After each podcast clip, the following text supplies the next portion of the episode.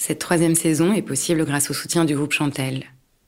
Chantel, c'est un groupe de lingerie familiale qui a su relever le défi de se réinventer, capter l'air du temps et créer des sous-vêtements pour toutes les femmes, de tous âges et de tous corps. C'est aussi une équipe sincèrement mobilisée par l'idée de donner la parole aux femmes et de célébrer leur puissance et leur diversité. Merci à eux de soutenir l'aventure collective Ceci est ton corps depuis le début.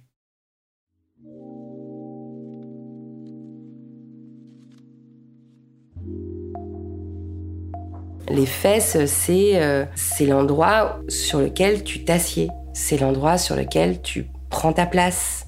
En yoga, euh, on parle de points énergétiques et de chakras. Euh, les fesses, c'est le premier point énergétique qui se trouve à la base du coccyx. C'est la maison, c'est l'enracinement, c'est ta capacité à t'incarner, à t'autoriser d'exister, à t'autoriser d'avoir le droit, genre j'ai le droit de prendre ma place, j'ai le droit d'exister, je suis assise sur mes fesses, elles m'appartiennent.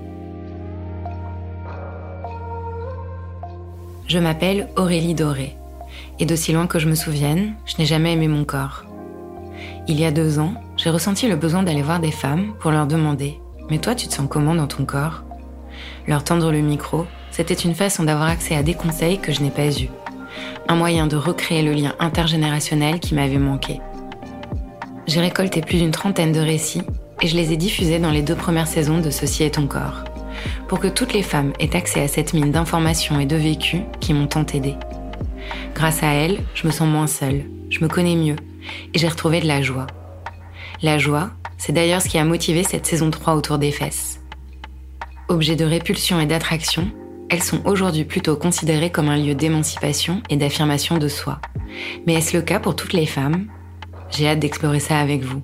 Alors bienvenue dans la saison 3 de Ceci est ton corps.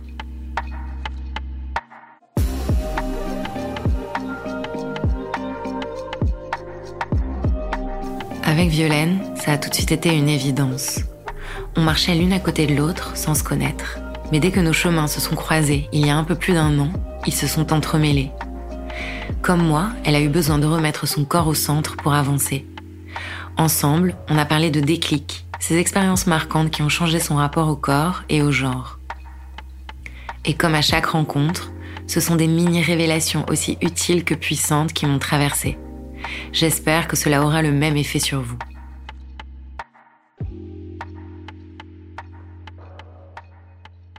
Donc, je suis Violaine, j'ai 38 ans. J'ai créé un podcast, moi aussi, en 2019, qui s'appelle Shapes. Qu'est-ce que je pourrais rajouter d'autre? Euh, Je suis très heureuse d'être ici et j'ai pas envie d'en dire plus. Ma relation à mon corps euh, n'a pas toujours été euh, simple. Mais aujourd'hui, euh, tout va très bien. C'est-à-dire que j'ai été euh, déconnectée de mon corps très jeune.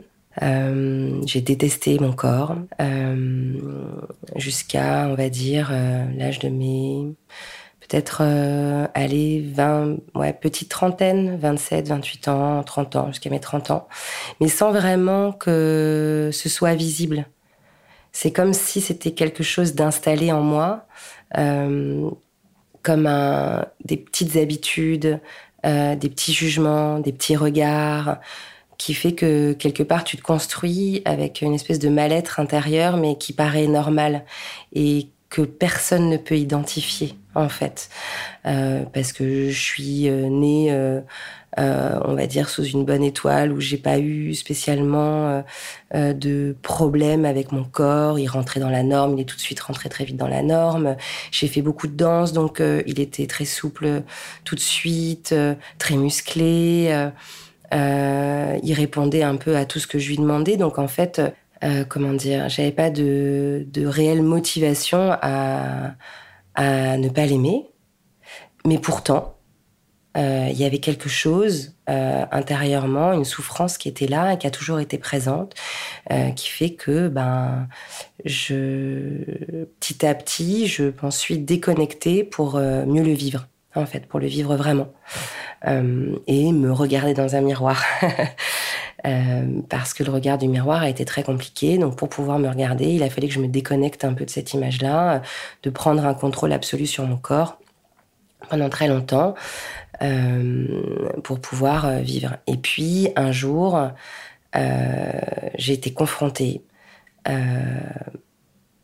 pense que j'étais prête à être confrontée au mal-être euh, commun d'autres femmes, d'âges différents du mien, de d'ethnies différents, de milieux sociaux différents, euh, de parcours complètement différents, avec euh, cette même souffrance, avec cette même déconnexion au corps, qui a fait que d'un seul coup, j'ai été horrifiée de ce que je voyais.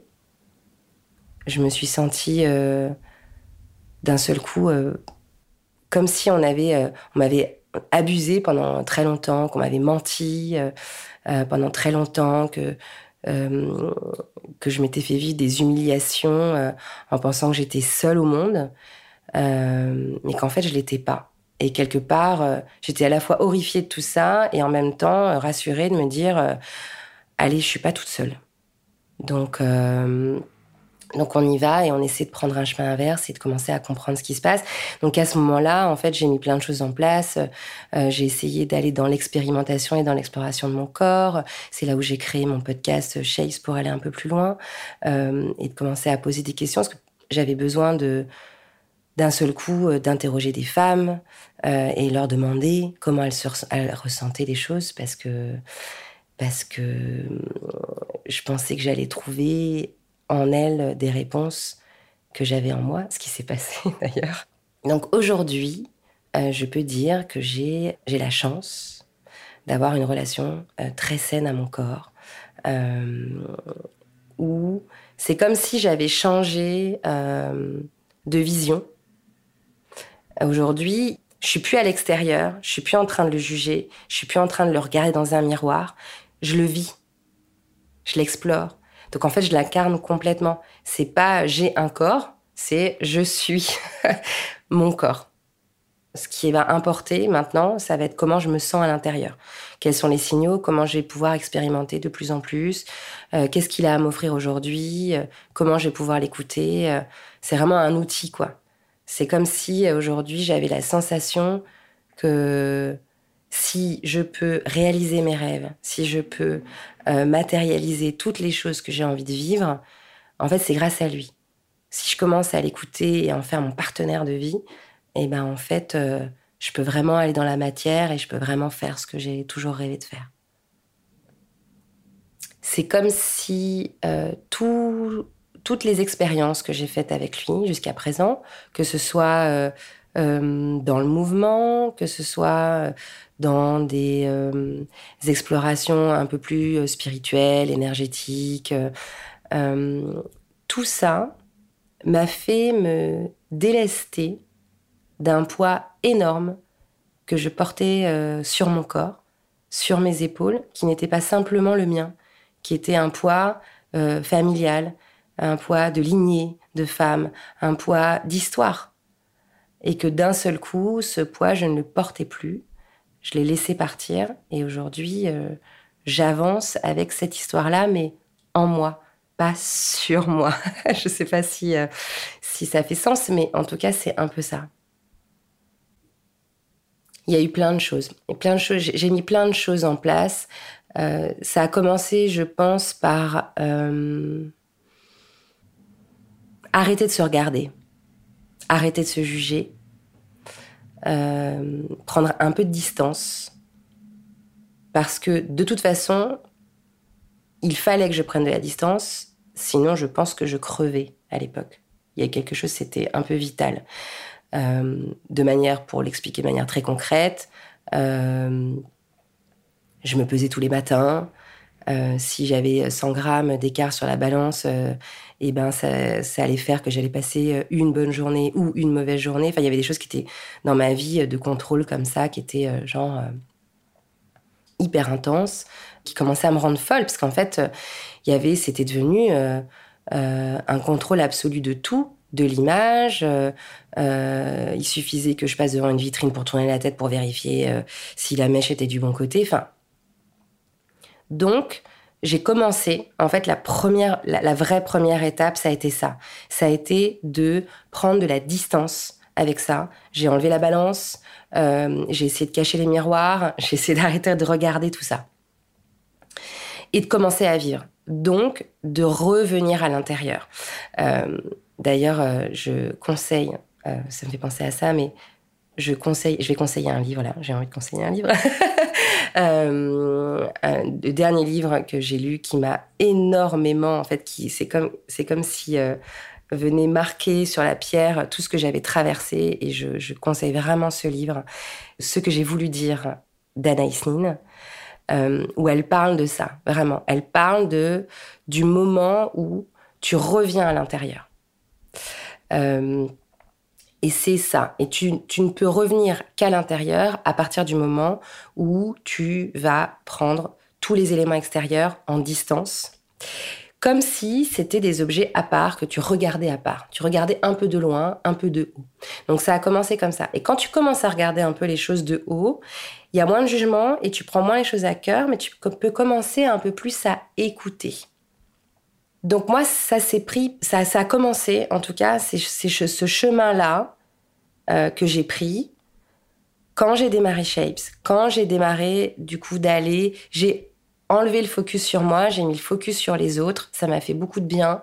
Et de toute façon, l'autre est un miroir de soi. Donc en fait, le fait d'avoir mis le focus sur l'autre, chaque interview, chaque rencontre de femmes faisait que ça me ramenait à une histoire, ça me ramenait à un endroit et assez fou d'ailleurs, on parle de synchronicité, mais à un endroit euh, qui, euh, qui était l'endroit euh, sur lequel je venais de mettre une lumière en moi. Ça a toujours été comme ça. Donc j'ai évolué avec ça. Et après, il y a eu des expériences marquantes avec des expérimentations que j'ai faites plus énergétiques et spirituelles.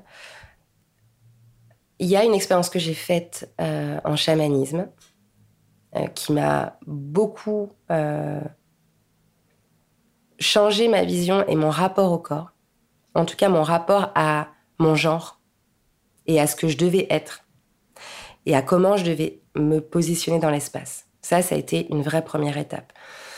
Euh, c'est assez simple, même pour les personnes qui connaissent pas le chamanisme, c'est que en fait, euh, dans le chamanisme, avant de parler de drogue et de tripes et tout ça, il y a quand même une base euh, qui est de travailler euh, sur un jeu de rôle, de, de se mettre à la place de l'autre pour commencer à vivre un peu ce que l'autre a vécu et faire des espèces de résonances comme ça et de connexion entre les êtres humains. Et je me suis retrouvée un jour à un stage où on travaillait sur le masculin et le féminin.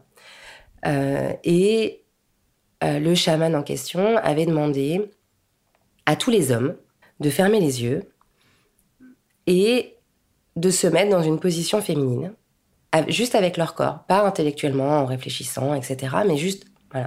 Et l'inverse, pour les femmes, de se mettre dans une position masculine. De manière très cliché, vraiment, automatiquement, mais automatiquement, euh, toutes les femmes on a tout eu euh, le plexus euh, solaire qui s'est ouvert, la poitrine qui s'est ouverte, le corps qui s'est complètement ouvert, les jambes qui se sont décroisées, et on a commencé à marcher dans l'espace. Que l'idée c'est aussi de marcher dans l'espace et de voir un peu comment on avançait dans l'espace avec ce corps-là, euh, manière très assurée, le torse bombé, etc., etc. Les hommes, ils ont fait l'inverse. Ils ont commencé à se renfermer sur eux-mêmes, etc.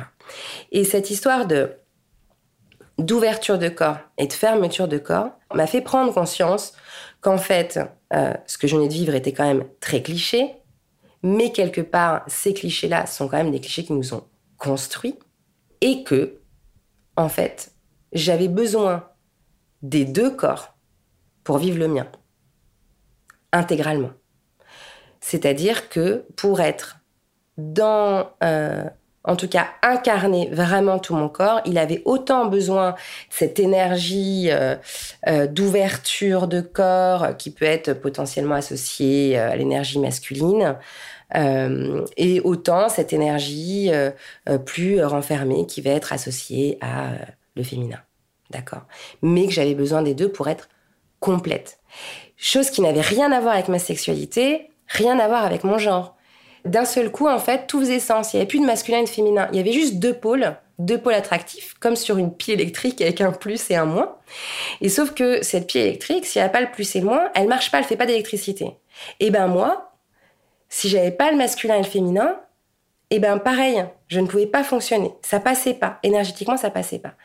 Et d'un seul coup, j'ai commencé à marcher dans la rue de manière différente, sans avoir peur de montrer ma poitrine, etc., etc. Donc ça, ça a été une expérience assez dingue parce que d'un seul coup, je ne passais plus par l'intellectuel, je ne passais plus par le raisonnement intellectuel, je passais par le ressenti, par la prise de conscience, par comment je marche, comment j'évolue, comment je prends la place dans l'espace.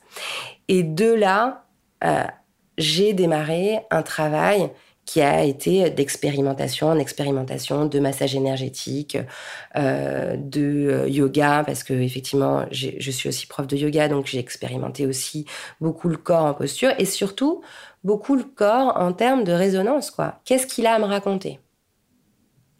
Pourquoi j'ai mal à tel endroit? Pourquoi, euh, je sais pas, moi, je marche pas droit? Pourquoi, quand je suis debout, j'ai les genoux en dedans? Qu'est-ce que ça raconte? Qu'est-ce que ça raconte? Qu'est-ce que mon corps me raconte Et à ce moment-là, j'ai découvert mon histoire. J'ai compris des choses sur moi. J'ai euh, même retrouvé des choses de mon enfance, de ma petite fille. Et j'ai compris mes comportements. La connexion se fait. Et après, il n'y a, jamais de choses qui s'arrêtent, c'est-à-dire que c'est un travail de tous les jours. Ça se met en place de plus en plus. Tu te connectes de plus en plus facilement. Tu écoutes de plus en plus facilement. Euh, et ton corps physique change. Moi, mon corps physique a changé. C'est-à-dire qu'aujourd'hui, euh, il, n'a plus le même visuel qu'il y a euh, peut-être cinq ans. Parce que euh, et j'ai pas fait de régime, j'ai pas fait plus de sport, euh, j'ai pas mangé différemment. Enfin, non, j'ai rien apporté d'éléments extérieurs différents. La seule chose que j'ai fait, c'est de lui demander ce qu'il avait à me raconter et d'être ok avec ce qu'il avait à me raconter, même des trucs qui faisaient mal, d'aller voir ce qu'il y avait derrière et de travailler le corps comme une matière, comme une matière informative qui me permet d'avancer. Et donc là, il a commencé à bouger parce qu'il s'est délesté de peur, il s'est délesté de poids familiaux. J'ai compris qu'il y avait plein de choses qui n'étaient pas liées à moi, qui étaient liées peut-être à ma mère, à ma grand-mère, à mon arrière-grand-mère et à aussi euh, toutes les femmes du monde il y a une, en tout cas, dans ce travail-là, il y a une incarnation et une puissance qui se fait que, à un moment donné, tu reviens à quelque chose euh, d'essentiel, euh, de sobre, et de prendre le corps juste comme il est, une manière de t'incarner et de réaliser les choses que tu as à réaliser dans cette vie-là. C'est tout. Ce que raconte Violaine sur la posture me fait penser à une conférence datant de 2021 qui m'avait beaucoup marqué. C'est Juliette Drouard, artiste, art thérapeute et activiste qui parle genre et santé lors du festival Le Printemps des Fameuses à Nantes. Pour lui, hommes et femmes sont des assignations sociales, des termes qui visent à distinguer les dominants et les dominés. Il formule l'hypothèse que la société n'a pas seulement construit un genre féminin lié à un ensemble de comportements, mais qu'elle a aussi inventé des corps féminins et masculins qui sont le reflet des dominations. En empêchant les femmes de se mouvoir librement, en les stressant continuellement, en les abreuvant d'œstrogènes et de progestérone, et en les enjoignant à différentes normes esthétiques. Il pose la question à l'Assemblée. Pourquoi vous croisez les jambes? Qu'est-ce que vous voulez protéger? Sa réponse m'a marqué et j'y pense presque à chaque fois que je croise les jambes. Sa réponse, c'est qu'inconsciemment, on veut protéger notre sexe, que si on ne croise pas les jambes, on se sent exposé. Bernard Andrieux, philosophe du corps et professeur à l'Université de Paris-Descartes, explique que c'est une habitude qui s'ancre dès l'enfance. Je le cite. C'est surtout le cas pour les femmes, à qui on ne cesse de dire Tiens-toi bien, ne montre pas trop ton corps. Depuis toujours, la tradition veut que leurs genoux soient serrés, qu'elles n'ouvrent pas les jambes. La position exprime la pudeur, la retenue, la non-provocation de l'autre. C'est un signe de contrôle. D'une certaine façon, on ferme l'accès à l'intimité, au sexe, à tout ce qui relève du privé. En plus d'entraver la circulation sanguine, cette posture pince le nerf sciatique et peut causer des douleurs en bas du dos. À terme, c'est le bassin qui sera décalé. Alors changer sa posture, c'est donc d'abord prendre soin de son corps, mais c'est aussi s'émanciper de ce que le patriarcat a disséminé en nous depuis notre enfance. Pour Violaine, c'est un cheminement qui a été jalonné de prise de conscience, d'expérience et d'expérimentation, comme celle qu'elle a vécue avec un chaman, qui a changé sa vision et son rapport au corps et au genre. Si ce n'est pas déjà le cas, j'espère que ce témoignage vous permettra de vous interroger sur la façon dont vous occupez l'espace, et peut-être vous autoriser à prendre toute la place que vous méritez. Le rapport euh, que j'ai à mes fesses a été très compliqué pendant très longtemps euh, parce que donc j'ai été danseuse euh, toute petite avec euh, beaucoup de danse classique. Et j'ai aussi euh, eu très rapidement une morphologie en fait de corps où j'étais très cambrée. Donc avec vraiment les fesses en arrière très bombées. Donc la petite fille toute menue vous imaginez avec le juste corps rose et les fesses en arrière comme ça tout le temps. Et j'avais une démarche vraiment hein, de danseuse avec toujours les fesses en arrière. Et c'était une espèce de private joke dans ma famille sur mes fesses euh, c'était toujours euh, le cul bombé, euh, elle a le petit cul bombé, euh, et puis normalement quand t'es une blanche, t'as pas le cul bombé, c'est les noirs qui ont le cul bombé, etc., etc. Et il y avait quelque chose de très très étrange dans, dans toutes ces réflexions là que moi enfant je ne percevais pas en fait. C'est plus tard quand adolescente forcément on grandit, euh, forcément la sexualité qui rentre en jeu. Euh, il y avait quelque chose où, quelque part, c'est comme si inconsciemment, on m'a tellement toujours parlé de mes fesses enfant, en me disant que j'avais de la chance d'avoir des fesses euh, et qu'elles étaient belles, que j'en avais oublié le reste de mon corps j'avais oublié mon visage et puis vu qu'en plus à l'époque je détestais je détestais euh, ce que, ce que, ce que le, miroir pouvait me renvoyer si tu veux euh, il y avait ce truc c'est comme si donc j'étais devenue une paire de fesses. D'accord? Qui était belle à regarder qui était belle à désirer etc donc quand la sexualité est rentrée dans ma vie à l'adolescence et qu'en plus on va un peu le, cadrer euh, dans les années 90 2000 d'accord où euh, en fait c'était ça, a vraiment été quelque chose. euh, les fesses à cette époque-là, où on était dans des jeans très moulants, taille basse, avec les culottes et les strings qui dépassent, euh, mis par toutes nos idoles, les Jennifer Lopez, euh, etc.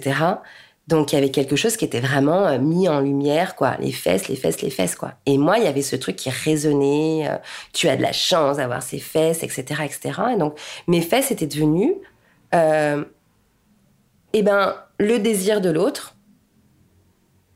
Et c'est comme si ça ne m'appartenait pas.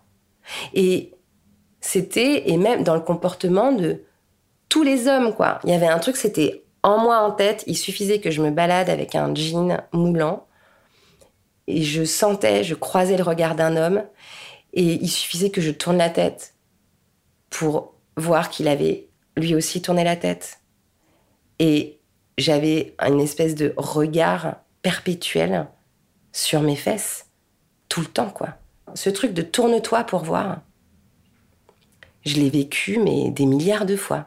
Tourne-toi, ah, il va bien, hein. il est sympa. Hein. Donc, si tu veux, il y a eu quelque chose où, euh, en fait, je me suis associée à ce truc-là. Donc, euh, je suis celle qui a les belles fesses, je suis celle qu'on désire grâce à ses fesses. Euh, dans ma sexualité, c'est devenu un peu je savais, quoi, qu'il y avait un truc qui était de cet ordre-là. Donc pour moi, il y avait que ça qui intéressait, en tout cas les hommes avec qui j'ai eu des rapports sexuels jusque-là. Et pour tout dire, euh, ces dernières années, euh, mon rapport au corps a changé aussi euh, parce qu'il y a eu pas mal de liberté du corps. j'ai eu toute une bande de copains avec lesquels on a fait un peu les hippies, on s'est baigné nus, etc., etc. Et ils sont pas mal des copains photographes. Donc, il y a eu beaucoup de photos de nous nus dans les magazines et, et, dans des galeries d'art ces dernières années. Euh, mais imperceptible, pareil, parce que souvent dirigé sur les fesses. Donc euh, personne ne pouvait me reconnaître, mais par contre tout le monde reconnaissait mes fesses.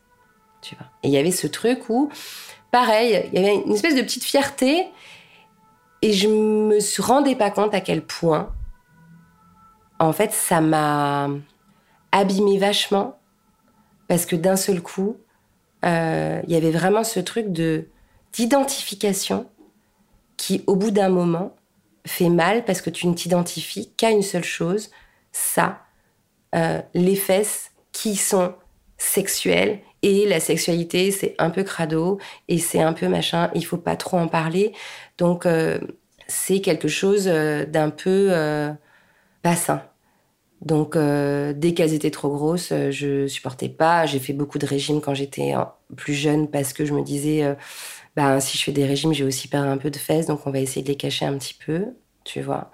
Et c'est il y a quelques temps que je me suis rendu compte de ce truc. Euh, j'ai vraiment compris que je pouvais plus, euh, je ne pouvais plus, je ne pouvais plus accepter qu'on regarde mes fesses comme quelque chose de d'à part de moi comme juste un désir sexuel et que j'avais besoin de me réapproprier ça, de me réapproprier mes fesses, qu'elles m'appartiennent et d'en faire quelque chose, de me rendre compte que ben si ça excite l'autre, pourquoi ça m'exciterait pas moi en premier? Et pourquoi c'est pas moi qui déciderais en fait que le désir soit placé de mon côté et pas du côté de l'autre? Tu vois. Euh, les fesses, c'est euh, c'est l'endroit sur lequel tu t'assieds c'est l'endroit sur lequel tu prends ta place. Euh, en yoga, on parle de points énergétiques et de chakras.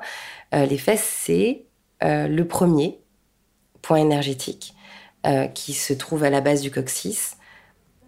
C'est la maison, c'est l'enracinement, c'est ta capacité à t'incarner, à t'autoriser d'exister, à t'autoriser d'avoir le droit, j'ai le droit de prendre ma place, j'ai le droit d'exister, je suis assise sur mes fesses, elles m'appartiennent. Il faut se réapproprier nos corps, ça c'est sûr, mais les fesses d'autant plus parce que c'est dans notre dos. C'est comme si je je pouvais pas avoir la main mise dessus. Tout ce qui est devant, tout ce que je vois, je peux avoir la main mise dessus. Mais c'est dans mon dos donc je peux pas. Et en fait, c'est insupportable parce que je peux pas, parce qu'on peut les regarder, parce que machin. Et en fait, non, il faut juste, à un moment donné, décider de dire oui, c'est dans mon dos, mais t'inquiète, je te regarde. Et tu fais partie de mon corps. Et dans un rapport sexuel, par exemple, euh, eh ben c'est moi qui décide de mettre mes fesses en avant. C'est pas l'homme qui choisit d'aller toucher mes fesses si j'en ai pas envie. Euh, on a le droit de euh, se toucher nos propres fesses s'exciter dans notre rapport euh, avec nous-mêmes, euh, dans une masturbation par exemple, ou dans tous ces endroits où on est là pour se cajoler et se réapproprier quelque chose qui nous appartient. Euh, pas que ce soit quelque chose d'à part sur une photo, un gros plan. Regardez-moi ce beau cul comme j'ai envie de le prendre, quoi. C'est horrible. C'est quelque chose qui nous a potentiellement toutes traumatisées, qui a été mis en avant dans la pornographie de manière indécente. Euh, donc il y a ce truc-là, je pense aujourd'hui, où il faut remettre de la douceur, euh, se masser les fesses. Euh, c'est beau, quoi. C'est pas juste, on va dire, désirable sexuellement, c'est juste beau. Il faut se rappeler, je pense que s'il y a autant de désir, d'appropriation de l'autre, de nos corps, c'est pas parce qu'ils sont sales c'est parce qu'ils sont beaux. C'est le regard de l'autre. Euh, c'est la manière dont l'autre veut s'approprier qui est sale. Mais euh, sans cet autre qui vient salir, c'est très beau. Donc, euh, à partir du moment où il y a cet endroit-là qui se met en place et cet ancrage, et je le rappelle, ces fesses sur lesquelles on est assise qui nous permettent de prendre notre place et d'exister dans ce monde, on a tout gagné. Bah en fait, aujourd'hui, quand je... C'est marrant parce que aujourd'hui, quand je pense à des fesses, je pense à toutes les fesses de mes copines. que du coup je connais par cœur. Parce que comme je disais tout à l'heure, on est un groupe de copines et de copains à partir en vacances, à se baigner nus euh, euh, dans les lacs et à prendre des photos. Donc en fait, on connaît toutes nos culs par cœur. et du coup, c'est marrant parce qu'à chaque fois qu'on rentre de vacances ou de session photo, on est là, ah bah ça c'est le cul de machin, ça c'est le cul. donc euh, donc voilà, c'est marrant quoi. En fait, c'est rigolo aujourd'hui. C'est ça me je trouve que c'est beau et en même temps c'est c'est comme. Euh, il y a un truc, c'est comme les fesses d'un enfant. Les fesses d'un enfant, on trouve ça beau. On trouve ça mignon, en fait, euh, vivant. Il n'y a pas de. Il n'y a pas. Y a rien de malsain, quoi. Et ben aujourd'hui, moi, il y a un truc un peu comme ça. Quand je vois des fesses, euh, je trouve ça joli comme les fesses d'un enfant. Tu vois, il n'y a pas, y a pas de sexualité, il n'y a pas de sexualisation particulière, quoi. Je trouve ça beau, en fait, des fesses. Aujourd'hui, je n'associe pas les fesses à une propriété. Mes fesses ne sont la propriété de personne. Euh, alors que euh, elles l'ont certainement été euh, pendant très longtemps. En tout cas, c'était la sensation que j'avais qu'elles étaient la propriété de l'autre, la propriété d'un homme qui me désirait, la propriété d'un photographe qui me prenait en photo et qui me disait de me mettre de trois quarts, la propriété, euh, tu vois, euh, de euh, du vendeur qui allait me vendre le jean que j'allais essayer. Non, mes fesses sont la propriété de personne. Elles m'appartiennent tout simplement et elles m'excitent autant qu'elles vous excitent et j'en suis bien contente. Tu vois? Il y a un truc un peu comme ça.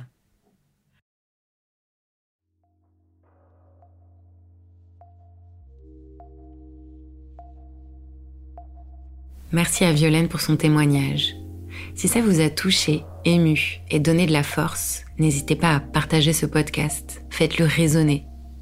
Vous pouvez en parler autour de vous, vous abonner, le noter avec 5 étoiles et laisser un commentaire sur Apple Podcast et sur Spotify. Ça m'aide beaucoup. Ce podcast, je l'ai créé pour faire circuler l'expérience des femmes, leur vécu et leur cheminement, pour que vous puissiez gagner du temps sur les thématiques qui vous intéressent ou vous préoccupent. J'aimerais beaucoup avoir vos retours sur cet épisode et sur tous les autres. Savoir ce qui vous a plu ou manqué et ce que vous aimeriez explorer ou entendre. Alors écrivez-moi sur Instagram. Je suis toujours très heureuse de vous lire et d'échanger avec vous. Je facilite aussi régulièrement des cercles de parole sur le sujet du corps, mais aussi sur la colère, l'amitié entre femmes ou l'intime. Toutes les infos sont sur le compte Instagram du podcast.